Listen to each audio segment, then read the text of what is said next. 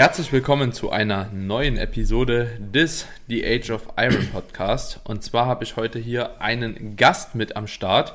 Wir werden nämlich unseren Podcast äh, von einem, ja, eher wie, wie soll man sagen, so ein random Podcast, nee, random will ich nicht sagen, aber so einem ja, Podcast, der sehr, sehr, sehr oberflächlich gewesen ist, ein bisschen mehr in Zukunft in die Tiefe spezialisieren und dementsprechend werde ich den Podcast in Zukunft, ähm, in den meisten Folgen zumindest, wahrscheinlich nicht mehr alleine machen, sondern ich habe jetzt hier den Tobias Büchner mit am Start, der ab jetzt hier beim Podcast mit einsteigen wird.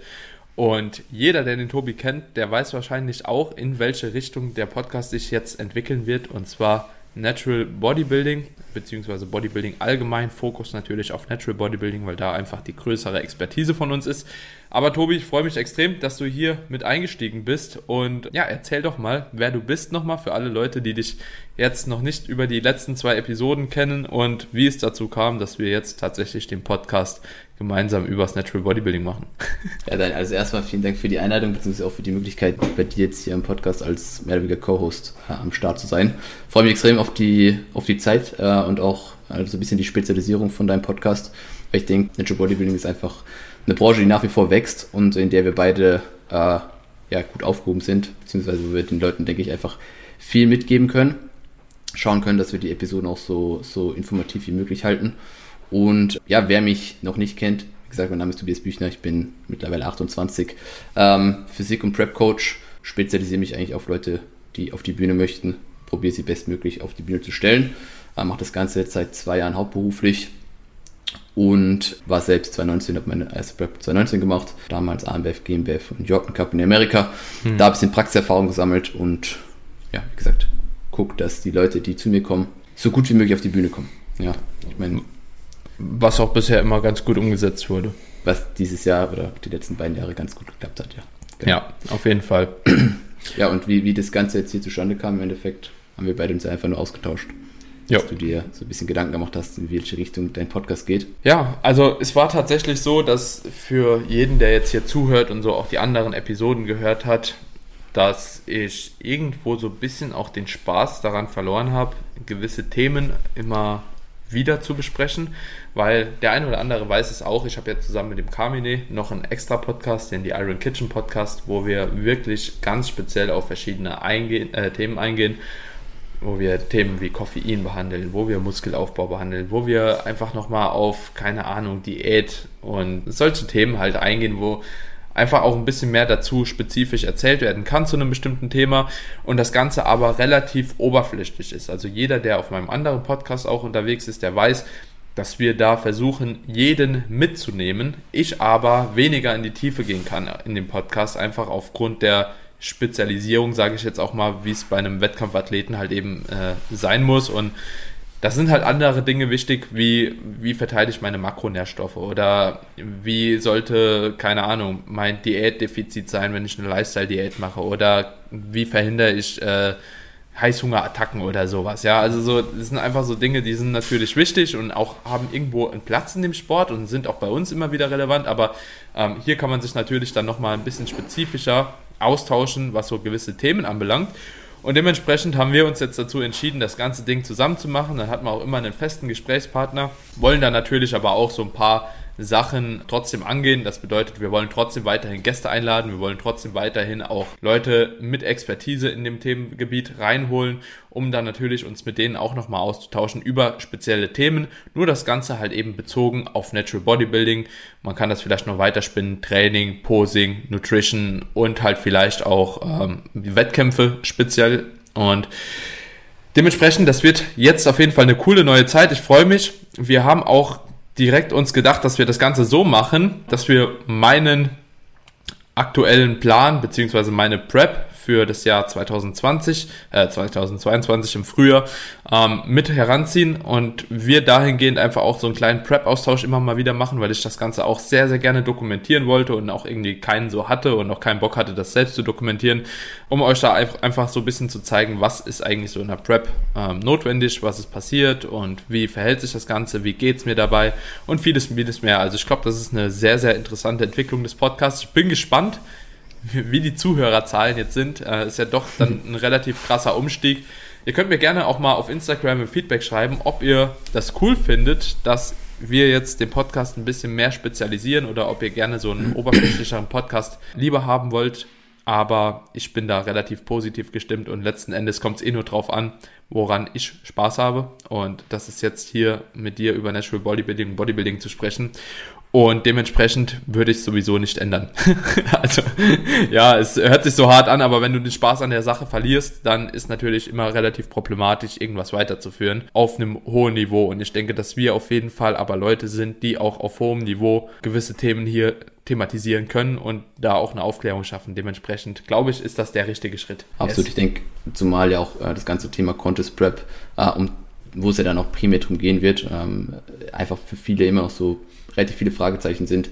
Und wenn man da einfach mal ein bisschen genauer drüber aufklärt, was es natürlich auch schon gibt, aber ich denke, wir können ganz gut ähm, gewisse Themen gut ausschmücken. Dann, was du gerade gesagt hast, deine eigene Prep, äh, diese Dokumentation davon, ähm, die Prep von unseren Kunden im Hinblick auf unser Coaching, das ist ja auch eine Sache, was wir, was denke ich für viele ein bisschen greifbarer ist, wenn wir einfach über die Zeit thematisieren bzw. dokumentieren, was wir machen und auch die Wettkämpfe dann entsprechend im Herbst und auch früher mhm. einfach so ein bisschen die Leute da mitnehmen. Das ist ja. ganz geil. Ja.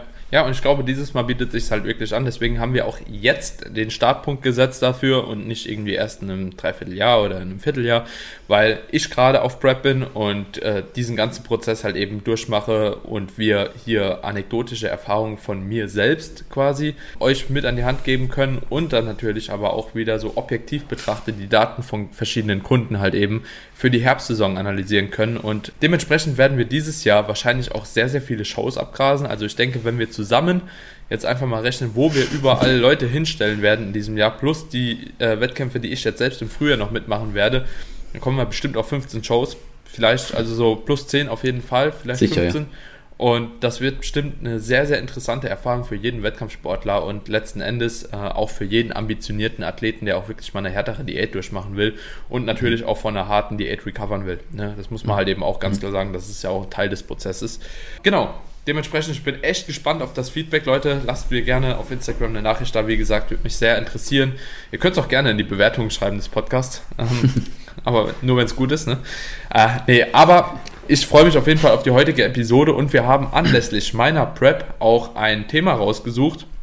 Und zwar erstmal so dieser Aufbau von Prep und dann auch die Pre-Prep-Phase. Und ähm, Tobi, du kannst ja jetzt einfach mal kurz den Leuten beschreiben überhaupt, wie du gedanklich bei einem Kunden die Prep aufbaust. Also was sind so Faktoren, die du mit heranziehst, wenn du weißt, okay, du stellst jetzt eine Prep-Planung zusammen, also so eine Diät. Welche Faktoren ziehst du da heran für die Entscheidung, beispielsweise wie lange die Diät geht, was berücksichtigst du da und wie gliederst du so eine Prep eigentlich auf bei dir selbst, beziehungsweise bei deinen Kunden? Also gehen wir mal davon aus, dass die Person auf jeden Fall dazu bereit ist, auf die Bühne zu gehen, sowohl muskulär, also Muskelmasse technisch ähm, und auch dahingehend vom Kopf bereit ist, in eine sehr lange Wettkampfdiät zu investieren, beziehungsweise dafür bereit ist, dann haben wir eigentlich als wichtigsten Punkt erstmal die Ausgangslage. Äh, wie schaut die Person aus und welches geschätzte Bühnengewicht haben wir? Also wie viel Gewicht muss runter bis zum, bis zum Prep-Ende? Ja? Mhm. Äh, dann müssen wir uns anschauen, welche Wettkämpfe haben wir, wann sind die Wettkämpfe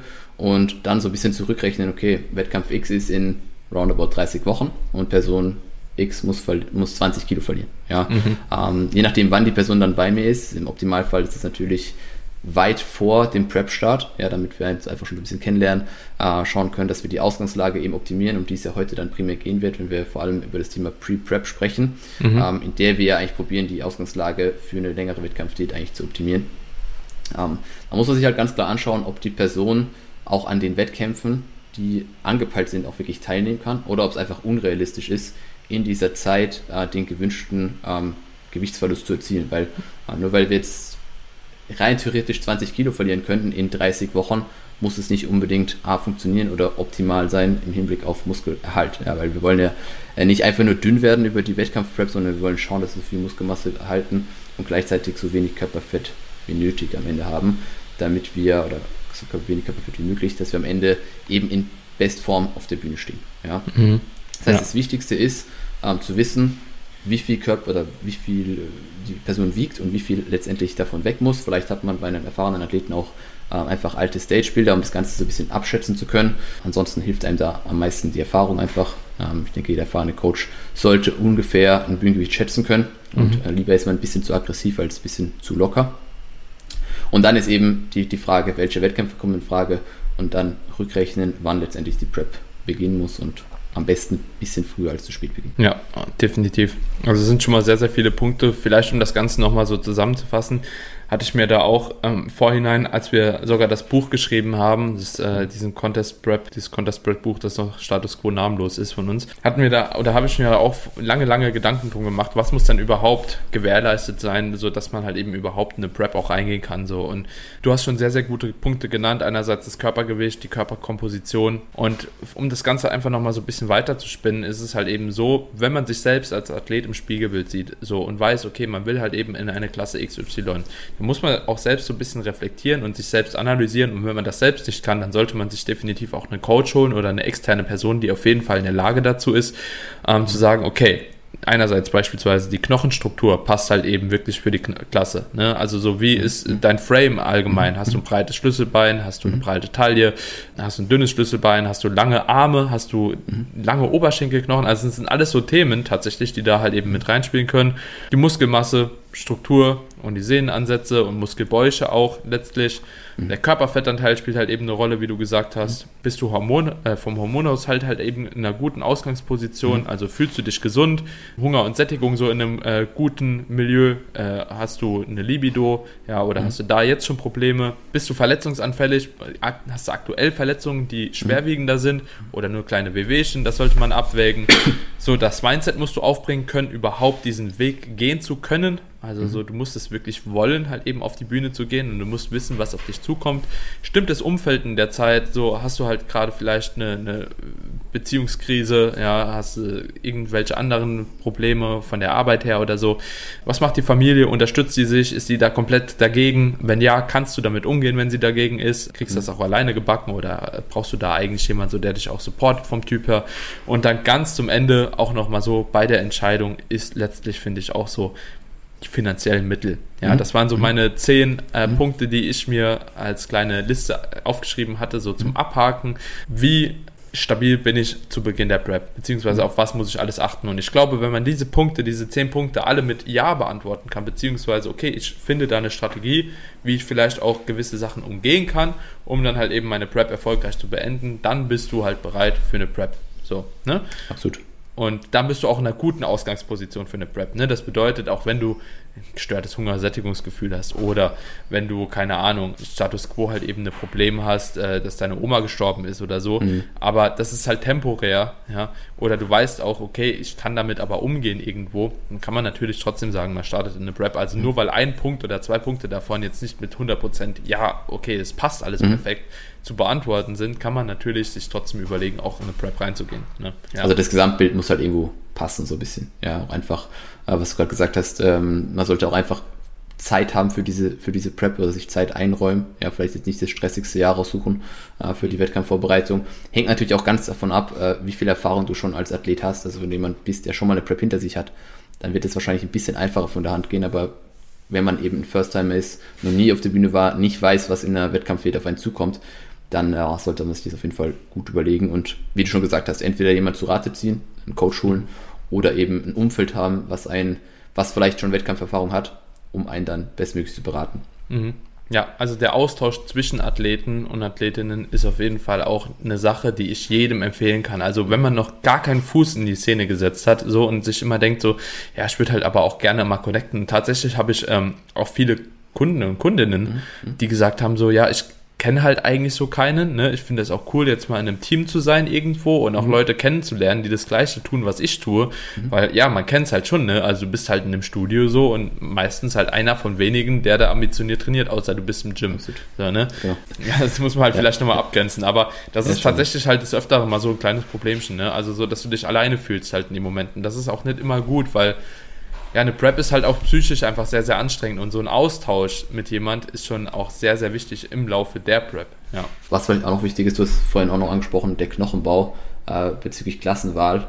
Ähm, das ist, denke ich, für viele, gerade im Frauenbereich, so bei den ganzen Frauenklassen, so eine Sache, ähm, die eine extreme Rolle oder extrem wichtige Rolle spielt, was man als Coach dann vielleicht vorher auch nochmal äh, kurz absprechen sollte. Wo sieht die Person sich selbst? Wo siehst du die Person, weil nicht jede Person kann in der Bikini-Klasse starten oder sollte in der Bikini-Klasse starten oder Figur oder sogar Physik. Ja, also ähm, da denke ich, spielt sehr viel die Struktur eine Rolle, also noch, noch viel stärker als im Bodybuilding, weil im Endeffekt Bodybuilding kann irgendwo jeder machen, wenn er will, ja. Ob du dann gut abschaltest, da, da spielt deine Genetik natürlich irgendwo ja. eine Rolle, aber kannst jetzt trotzdem Bodybuilding machen, wenn du nicht die perfekten Muskelbäuche hast, so, oder, ja. oder perfekt breites Schlüsselbein. Du, du, ja. hast, du hast auch nicht mehr so die Wahl, ne? Weil ne, in allen ja. Bodybuilding-Klassen, ich sag mal, ob das jetzt Men's Physik-Klasse ist oder halt äh, eine Bodybuilding-Klasse, ja, du brauchst halt allgemein ein breiteres Schlüsselbein, ne? Das eben. ist halt, eine schmale Taille ist auch immer schön. Kommt dir immer zugute, genau. Das ist ja. das. Aber wenn du dann einfach eine Frau hast, die extrem lange Beine hat, also wirklich super lange Beine, vielleicht da es sich sehr schwer tut, irgendwie Muskelmasse drauf zu packen, ähm, dann ist die Frage, ob die jemals Figur Physik starten können. Ja, ja. Der, oben ein schmales Schlüsselbein hat, da kein X- bzw. Y-Frame zustande kommt, dann wird es halt schwierig mit diesen muskulöseren Klassen mhm. für Frauen.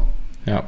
Aber das ist halt, wie gesagt, eine Sache, die man vorher auch nochmal abklären sollte. Ja, obwohl ich auch das Gefühl habe, dass äh, gerade bei Frauen, wenn wir jetzt auch hier bei dem Thema sind, dass eine Physikklasse beispielsweise, also eine mhm. Womens Physikklasse, schon eher zulässt, auch ein breiteres Becken mal zu haben wie eine mhm. Figurklasse. Mhm. Ja, also so, weil halt eben dieses, diese X-Frame, beziehungsweise auch äh, Y, wenn du es so mhm. willst, ähm, mhm. bei einer Frau, bei einer Figurklasse halt schon mehr gefordert ist und bei mhm. einer Physikklasse zählt halt irgendwann die Härte und die Muskelmasse halt mhm. immer mehr, dass man da vielleicht auch nochmal ein bisschen mehr punkten könnte. Aber da können wir ja auch mal eine, eine differenziert drüber sprechen. Ja, eine, eine, eine extra Episode über verschiedene Klassen machen.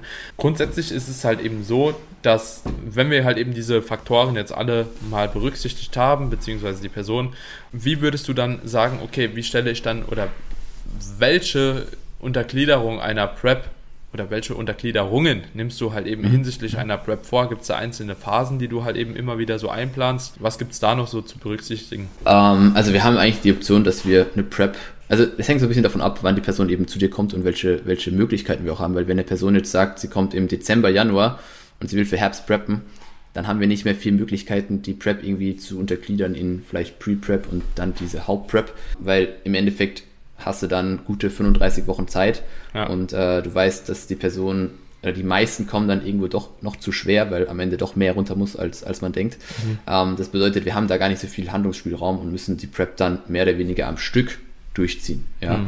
Wenn ich Personen habe, die schon länger bei mir in Betreuung sind, zum Beispiel dieses Jahr jetzt, die, die Leute, die für nächstes Jahr auf, oder die nächstes Jahr auf die Bühne gehen, die sind alle schon entweder mit ihrer Pre-Prep fertig oder noch in ihrer Pre-Prep, damit sie in einer sehr guten Ausgangslage sind, die, die, dass die Prep am Ende nicht zu lange wird. Ja, weil mhm. sobald man eine Prep Richtung wirklich 25 Wochen plus geht, am Stück Diäten, auch wenn da irgendwie Diet Breaks dazwischen sind, ja.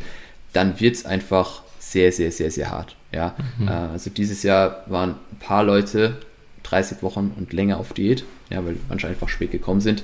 Und du hast einfach gemerkt, je länger es geht, desto, desto schwieriger wird es für die Person. Und der, der Körper verzeiht dann einfach am Ende weniger. Das heißt, wenn man die Möglichkeit hat, dann würde ich wahrscheinlich immer eine Pre-Prep vorziehen, um mhm. die Ausgangslage für die eigentliche Diät zu verkürzen, damit in der eigentlichen Prep-Phase nicht zu viel Körpergewicht runter muss. Ja? Mhm. Und deswegen gibt es eigentlich mehr oder weniger nur, nur zwei Optionen.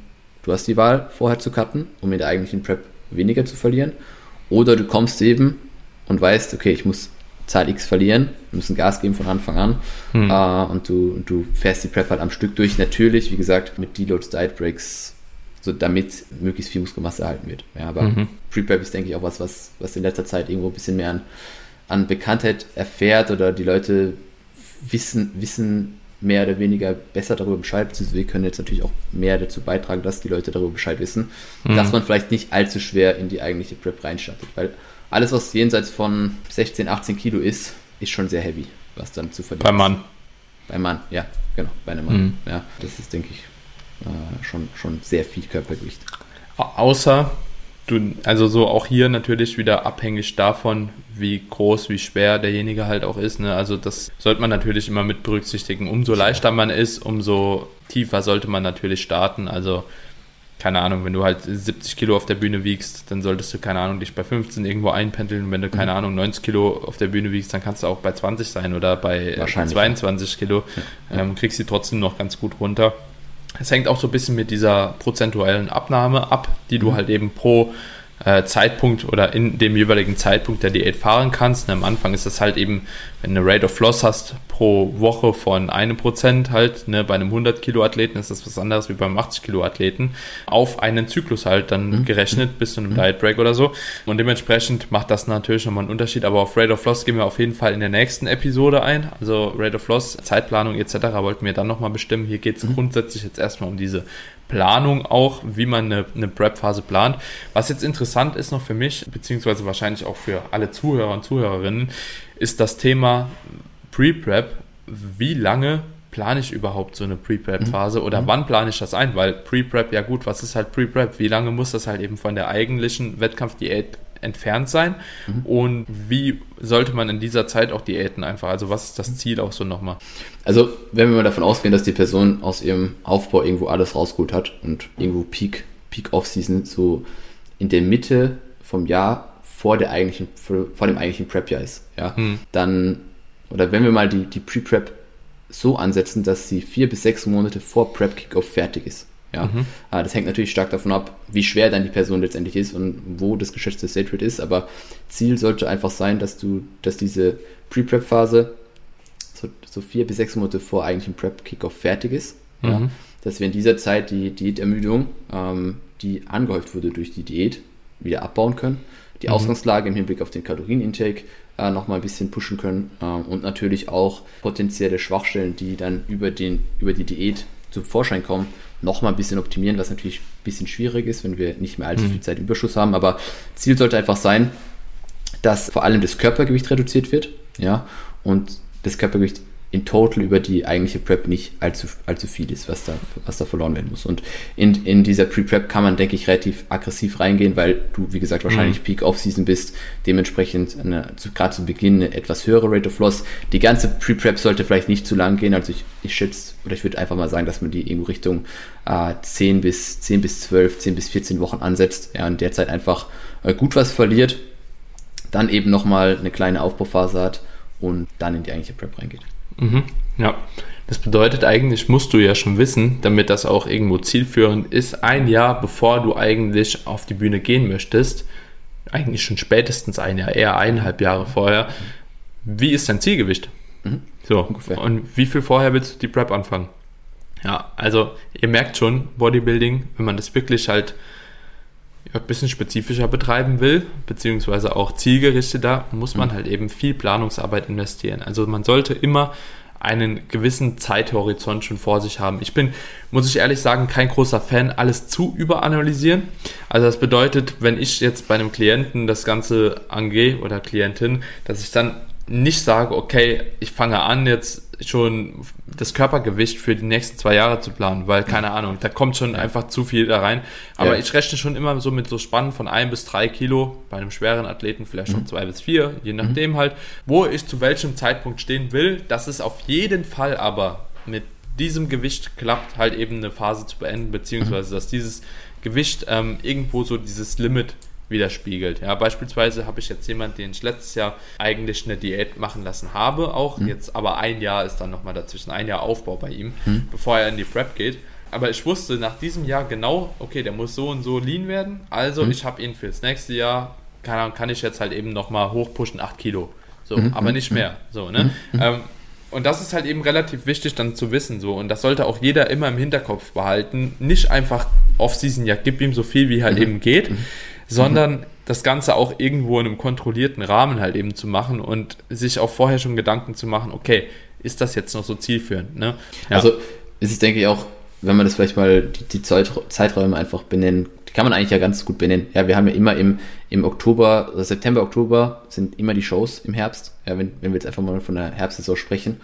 Und dann ein Jahr im Voraus ungefähr zu wissen, wann es losgeht, ist, ist sehr, sehr sinnvoll, ja, dass man, dass man sich einfach im Klaren ist, dass man wahrscheinlich über Juli, August, September irgendwo diese Pre-Prep ansetzt, dass du irgendwo so im, ja, spätestens Dezember fertig bist. Ja, hängt natürlich dann ja auch davon ab, wie viel du in dieser Pre-Prep wegholst und ja. dann am Ende eigentlich übrig ist, ja, für ja. die eigentliche Prep-Phase, weil es ist ja jetzt, es ist ja auch möglich, dass du sagst, okay, ich will in der eigentlichen Prep nur 10 Kilo verlieren, hm. Da muss natürlich die Pre-Pip ein bisschen äh, aggressiver oder ein bisschen länger gestalten und, und diese Zwischenphase dann nochmal ein bisschen anders zu strukturieren. Aber so roundabout äh, Dezember soll, sollte es irgendwo wahrscheinlich beendet sein, damit du dann im März, spätestens April, deine eigentliche Prep ansetzt. Ja, weil mhm. du brauchst dazwischen einfach noch irgendwo so ein bisschen äh, Zeit, um, um, wie gesagt, Diätermüdung abzubauen und, und dich dann nochmal dann nochmal irgendwie alles zu optimieren, dass die Ausgangslage so gut wie irgendwie möglich ist. Mhm.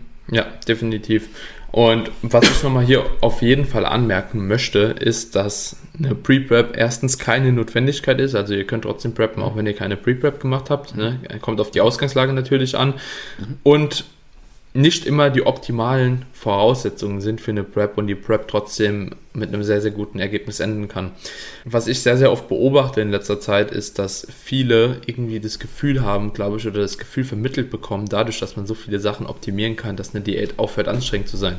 Und dass man nur dann diäten kann, wenn die Diät nicht anstrengend ist. Also wenn man alle Parameter so genäht hat, dass es halt irgendwie ja, bestmöglich und smooth wie möglich mhm. laufen soll. Also mhm. ich glaube, jeder, der früher schon mal gepreppt hat, wo noch nicht so viel guter Content auch vorliegend war, mhm. ähm, weiß, dass man tatsächlich auch durch harte Zeiten durchgehen kann und trotzdem irgendwo auch ein gutes Ergebnis erzielen kann. Also ähm, scheut euch nicht davor, wenn ihr, keine Ahnung, drei Kilo zu schwer zu dem jeweiligen Zeitpunkt zu sein, zu sein scheint, dann geht ihr halt von dem Defizit ein bisschen härter rein am Anfang. Mhm und zieht das durch und wahrscheinlich wird es trotzdem zum gleichen Resultat äh, kommen. So, nur halt am Anfang dann halt ein bisschen härter rein. Und äh, es geht nicht immer so smooth wie nur möglich. Klar, wir versuchen das immer so angenehm wie möglich zu machen und das ist ja auch die Aufgabe eines Coaches, da halt eben zu versuchen, sein Wissen mit in den Prozess einfließen zu lassen.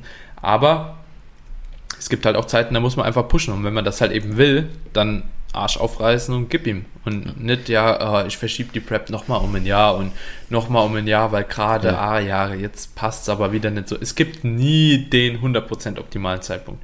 Ist Irgendwas kannst du immer als Ausreden nehmen. Ja. Manchmal muss man einfach machen. Es fragt am Ende auch keiner mehr, wie sahst du, du, hast du im April ausgesehen oder im März. Ja. Am Ende zählt ja einfach nur, wie du auf der Bühne ausschaust und wie dein Weg dahin war. Du ja. hast schon richtig gesagt, wir wollen das optimieren, wir wollen das so smooth wie möglich gestalten, aber man muss sich auch einfach im Klaren sein, dass der Wettkampfdiät kein Spaß ist. Also ja. eigentlich zu keinem Zeitpunkt, schon gar nicht in den letzten Wochen. Und diese letzten Wochen hängen dann natürlich so ein bisschen, ja, davon ab, wie, wie die ganze Phase davor gelaufen ist. Ja.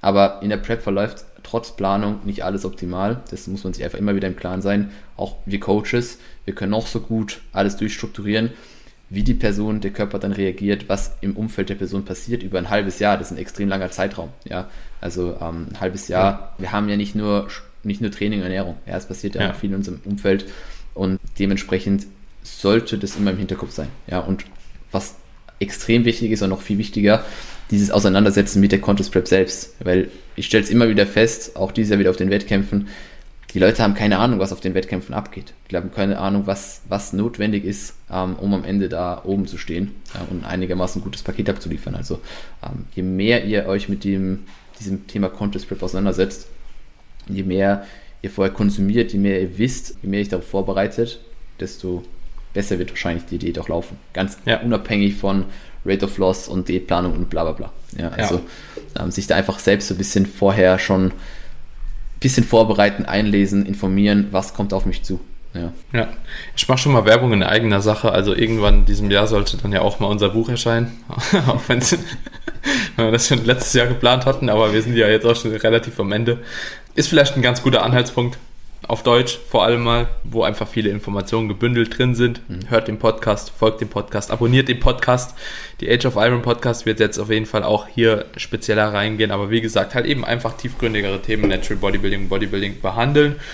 Und das sollte man einfach tun. Vielen Leuten folgen, die selbst starten, ähm, die Szene verfolgen, tut immer mhm. gut. Erfahrungen von Leuten einholen, die schon mal auf einem Wettkampf gestartet sind und vieles, Wettkämpfe vieles mehr. besuchen. Ja, das ist auch so ein Thema. Einfach Wettkämpfe. Wettkämpfe besuchen, Streams mal schauen. Einfach mal wirklich schauen, so was, was, wer sind die Leute, die da Platz 1 bis 5 holen? Ja. ja. Ähm, wer ist, was, was, was macht die Leute aus, die Klassen gewinnen? Ja. ja. Ähm, das ist, denke ich, ja, für viele so ein, sind sich nicht alle so im Klaren darüber, was, was da eigentlich Sache ist. Ja. Richtige Erwartungshaltung ist hier halt auch so ein gutes Stichwort. Ne? Ganz wichtig. Ja. Und vielleicht anhand von dieser Wir wollen uns jetzt hier nochmal einmal abschließend auch auf die Contest Prep äh, Phase 1, also diese Pre-Prep Phase einfach mal ein bisschen beziehen und das Ganze jetzt auch anhand von meinem Beispiel jetzt einfach nochmal so ein bisschen durchgehen und auch was bisher passiert ist in meiner Diät, weil wir jetzt einfach auch hier eine ganz gute Möglichkeit haben, das an einem Praxisbeispiel einfach mal so ein bisschen nahezulegen. Und zwar war es ja bei mir ursprünglich auch nicht geplant, im Frühjahr auf die Bühne zu gehen.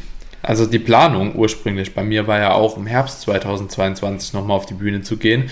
Und dementsprechend haben wir jetzt die Diät ja auch von Juli eigentlich geplant gehabt, mhm. über drei Diätzyklen. Ja, also wir wollten eigentlich Pi mal Daumen 18 bis 20 oder 18 bis 21 Wochen Diäten inklusive ähm, drei Diet Breaks, beziehungsweise zwei Diet Breaks und dann nochmal äh, eine Maintenance-Erhaltungsphase zu der Transition quasi für danach nochmal in den Aufbau zu gehen. Wenn man sich das Ganze dann so anschaut, dann wäre ich auch genau in diesem Zeitraum gewesen, weil dann hätte ich auch Pi mal Daumen vier bis sechs Monate nochmal gehabt mit der Ausgangslage, ja, von 85 Kilo beispielsweise, mhm. wäre ich 10 Kilo, 11 Kilo, vielleicht bei 86 über Stage Weight gewesen, um die Prep dann initial zu beginnen. So, jetzt ist das natürlich nicht so gelaufen, wie wir uns das vorgestellt haben, weil die Umstände einfach mehr zugelassen haben, im Frühjahr auf die Bühne zu gehen und nicht im Herbst. So Entscheidungskriterien waren dahingehend halt einfach auch, ich habe zu viele Klienten für Herbst, mhm. beziehungsweise will einfach auch bei den Shows dabei sein. Also mhm. klar, mhm. ich kann das online machen, so ist cool, aber dabei sein ist was anderes und liefert ein anderes Ergebnis. Punkt. Ist einfach so. Mhm. Zweit, zweiter Punkt, der halt auch ganz wichtig war, ist, dass ich mit der Alina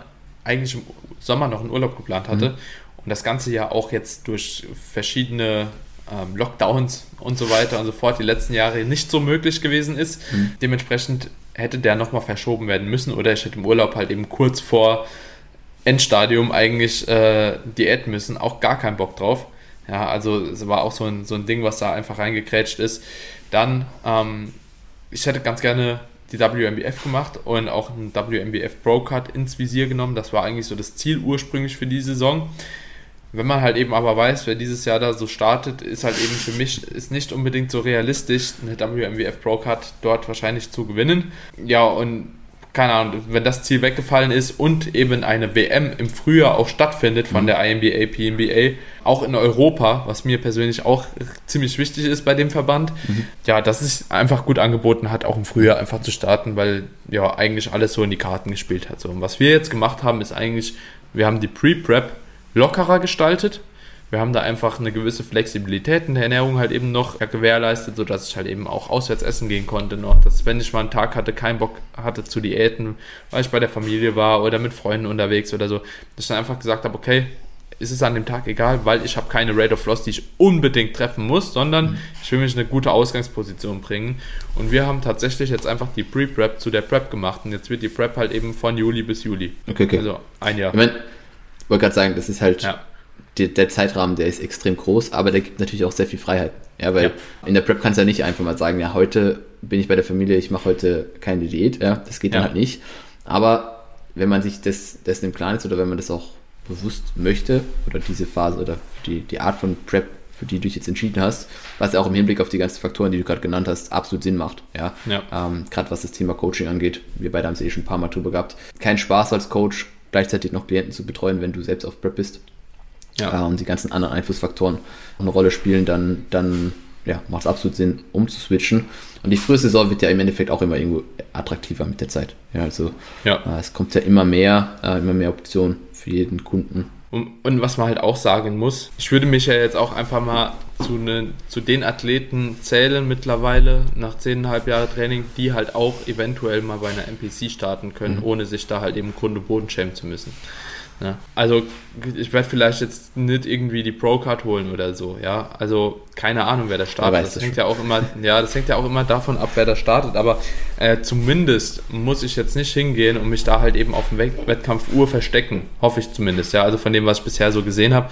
Äh, zumindest bei den Amateuren natürlich. Mhm. Dementsprechend bietet mir das halt eben mittlerweile auch schon noch mal ein paar andere Freiheiten, die jemand anderes halt eben vielleicht nicht hat, der nur bei Naturalwettkämpfen aufgrund körperlicher Voraussetzungen halt eben starten kann. Ja, da sind halt eben oder ist die Herbstsaison im deutschsprachigen Raum zumindest Status Quo noch attraktiver, weil WMBF Germany wird keinen im Frühjahr machen. Das ist schon äh, ziemlich safe. Mhm, mhm. Dann ANBF wird es nicht im Frühjahr geben. Ähm, und die GmbF, die ist in, in, der Herbstsaison meistens auch ein bisschen populärer, ne? mhm. also ein mhm. bisschen größer, obwohl ich es jetzt mittlerweile nicht so weiß. Ne? Also früher und Herbst letztes Jahr hat sich jetzt nicht so viel gegeben, aber ja, Her Herbstsaison ist auf jeden Fall in der Regel ein bisschen attraktiver, dass die UK DFPA Finals, du kannst ja auch als äh, Deutscher nicht an äh, den Qualifiern teilnehmen, also so für den Wettkampf dann, äh, keine Ahnung, es fällt halt viel raus. Ne? Also es fällt mhm. einfach viel raus, muss man einfach ganz klar sagen. Die Worlds, WMBF oder der Natural Olympia halt sind halt auch im Herbst, wenn das noch so eine Zielsetzung war. Aber das fällt ja bei mir eigentlich alles raus, weil ich eigentlich die Profi-WM machen wollte und dann keine Ahnung, was halt eben noch so anfällt. Ich hoffe, mhm. dass halt WMBF noch irgendeinen Wettkampf stellt. So, ich fliege auch von mir aus nach Spanien oder so, das ist mir eigentlich mhm. egal, wenn ich da irgendwo mhm. teilnehmen darf, so dass ich da eventuell dann die Möglichkeit noch geboten bekomme. Mhm. Mhm um die Pro-Card kämpfen zu dürfen, weil das wäre mhm. trotzdem noch irgendwo so ein Ziel, was ich im Hinterkopf habe.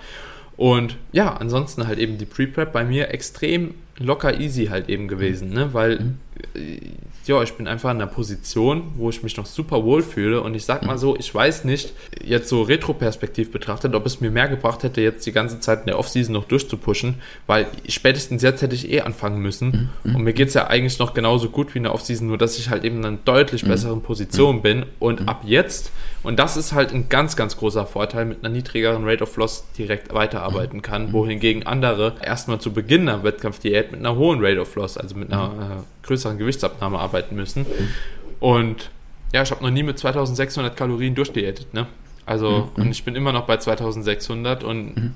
beim letzten Mal war ich, hätten wir reduzieren müssen, schon bei gleichem Körpergewicht, mhm. weil wir da nicht ganz so viel Zeit hatten, obwohl auch 33 Wochen geplant waren, also war auch lange, hätte ich schon reduzieren müssen, tatsächlich die Kalorien auf 2,2 bei 2000 mhm. Schritten mehr. Also, okay. Es scheint mir auch so einfach, dass diese lange Phasen nicht wirklich so nachteilhaft gewesen ist, weil ich habe halt eben immer noch gute Kraftwerte, also da mhm. kaum Einbußen. Mhm. mhm.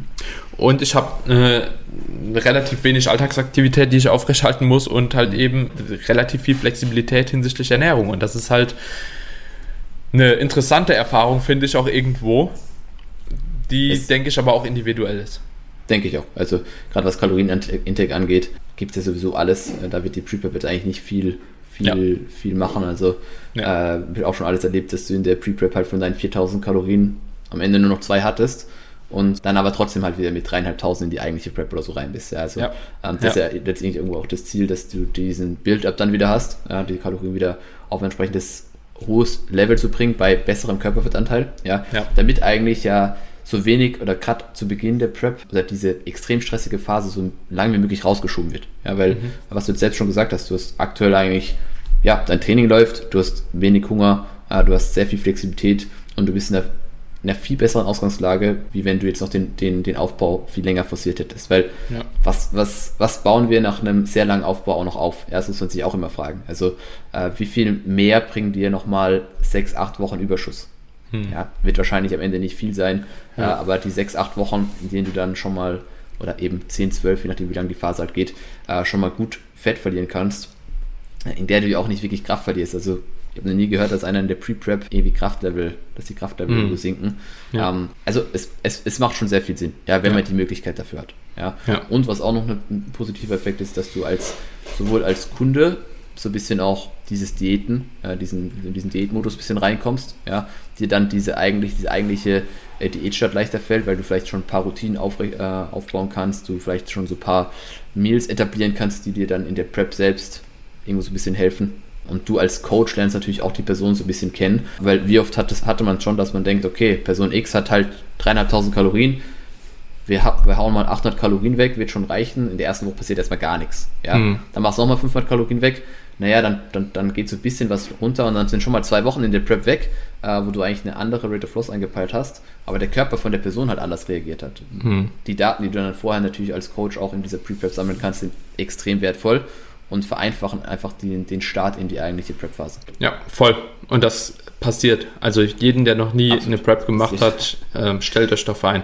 Ja, naja, nicht jeder muss sich darauf einstellen, aber es gibt tatsächlich viele Leute, die sich darauf einstellen müssen. Das ist so individuell, das ist auch echt mega spannend. Und da kannst du auch nicht sagen Frau und Mann. Mhm. Ja, ähm, also bei Männern tendenziell ein bisschen weniger, also dass sie da weniger Probleme haben als bei Frauen grundsätzlich. Mhm. Aber es ist nicht so, als ob jeder Mann davon verschont bleibt und äh, bei jeder Frau alles, keine Ahnung, äh, super läuft oder umgekehrt. Das äh, kann man so nicht sagen. Wie würdest du so eine Pre-Prep-Phase gestalten? Würdest du da in so einer Phase mit Diet Breaks arbeiten? Würdest du äh, ohne Diet Breaks arbeiten? Würdest du Refeeds in so einer Phase integrieren? Und oder wie gehst du auch mit dem Training in der Zeit um? Also passt du das Training halt eben auf die gesamte Länge dieser Pre-Prep-Phase an? Teilst du das in zwei Teile auf? Wie, wie gehst du da vor, beziehungsweise wie sollten äh, die Leute vorgehen? Also was, was das Training angeht, halte ich eigentlich alles sehr, sehr konstant. Ja, mhm. ähm, eigentlich gar keine Unterschiede, äh, weil die Person ja einfach genauso progressiv weiter trainieren kann, trotz Defizit. Also mhm. ähm, das ist ja, die Person kommt, wie gesagt, aus, aus einer Peak-Off-Season, äh, hat sehr gute sehr gute Kraftlevel irgendwo etabliert, hat sehr viel Körperfett irgendwo, wodurch der Körper auch sehr, sehr viel zehren kann. Ähm, das Training kann genauso intensiv gestaltet werden. Ich denke, Trainingsanpassung brauchen wir generell in der Prep erst sehr, sehr spät. Ja, also mhm. wenn wir wirklich in einem relativ niedrigen Körperfettanteil äh, sind und, und wir auch mit Ermüdung einfach ein bisschen anders haushalten müssen, aber das fällt für eine Pre-Prep ja eigentlich komplett weg. Ja. Mhm. ja. Ähm, was die, ja, ähm, und ich glaube, da einfach noch ergänzend zu sagen, und ich denke, das wirst du mir auch bestätigen, wenn du dein Training so aufrecht hältst, dann gehe ich auch einfach mal davon aus, dass du jetzt persönlich auch keine Anpassung hinsichtlich Deload oder so machst. Also, dass dein Deload auch dann genommen wird, wenn er normalerweise genommen wird mhm. und wenn er halt eben auch notwendig ist und nicht äh, diese Phase einfach, damit man halt eben so schnell wie möglich, so viel mhm. Gewicht wie möglich macht, das Ganze durchpusht, oder? Absolut. Also, die Deload-Struktur bleibt gleich. Ähm, kann ja je nach Person, kann Mesozyklus vier Wochen gehen, fünf Wochen, sechs Wochen. Das hängt ja insgesamt einfach ein bisschen davon ab, wie, wie das Training bei der Person strukturiert ist. Aber nach festgesetzten Zeiträumen wird der Deload gemacht. Ähm, in dem Deload, je nachdem, wo die Person sich dann befindet, ähm, kann sein, dass ich die Kalorien ein bisschen anhebe, ja, oder dass mhm. wir gerade gegen Ende von dieser Pre-Prep so ein bisschen, wo der Körperfettanteil natürlich auch ein bisschen niedriger ist, mal Refeeds testen, um einfach um mhm. zu schauen, wie die Person so drauf reagiert, um das dann auch wieder irgendwann mit in die Prep äh, zu übertragen. Also man kann dieser Pre-Prep einfach extrem viel Daten sammeln, wenn man weiß, worauf man achten sollte, oder weiß, worauf, was man letztendlich in dieser Pre-Prep äh, alles einsetzt, um ja. dann eben in der eigentlichen Prep bessere Anpassungen treffen zu können. Ja, es ist im Endeffekt ja. einfach nur eine, sowohl für Coach als auch Klient oder wenn man das halt eben selbst macht, dann sollte man halt sich auch hier so ein bisschen reflektieren, schauen, okay, was passiert, wenn ich das mache, was passiert, wenn ich das mache, um dann die eigentliche Prep einfach besser gestalten zu können. Ja, voll. Oh, ja. Tobi, ich glaube, wir können auch das Ganze damit abschließen. Ja. Ja. Also ich denke, Richtung Pre-Prep haben wir jetzt mal alle relevanten Faktoren besprochen. Vielleicht fangen wir mal an. Ich würde ganz gerne die Leute jetzt auch einfach mal fragen, falls ihr dazu, zu der Pre-Prep-Phase noch eine Frage habt. Ja, schreibt mir oder dem Tobi gerne auf Instagram, ähm, dass ihr den Podcast gehört habt und äh, ihr habt dahingehend noch eine Frage. Und je nachdem, wie viele Fragen da auch zusammen können, können wir ja eventuell auch nochmal auf die Fragen im Nachgang eingehen mhm. ähm, und das Ganze nochmal separat dann behandeln in einer weiteren Folge. Mhm. Und jo, Tobi, ansonsten würde ich sagen, erste gute Folge im neuen Format. Yes so, so, krass neu war es ja letztlich ja. nicht. Äh, es wird sich ja erst über die Zeit quasi als neu ähm, darstellen, wenn man jetzt quasi mehrere Folgen hintereinander halt über verschiedene Themen macht. Aber ähm, ja, ich bin gespannt, wie es ankommt. Ich bin gespannt, was die Leute davon halten. Ähm, ich finde es gut. Das ist die Hauptsache. Und Leute, wenn euch der Podcast gefällt, seid ihr natürlich wie immer herzlich dazu eingeladen, die Episode zu teilen in den sozialen Medien. Einfach einen kleinen Screenshot machen, Tobi und mich verlinken. Und ansonsten würde ich auch sagen, dass wir uns in der nächsten Episode dann hören. Ja. Viel Spaß beim Zuhören. Gerne Bewertung da lassen. Genau. Bis zum nächsten Mal. Ciao, Bis ciao. Dann.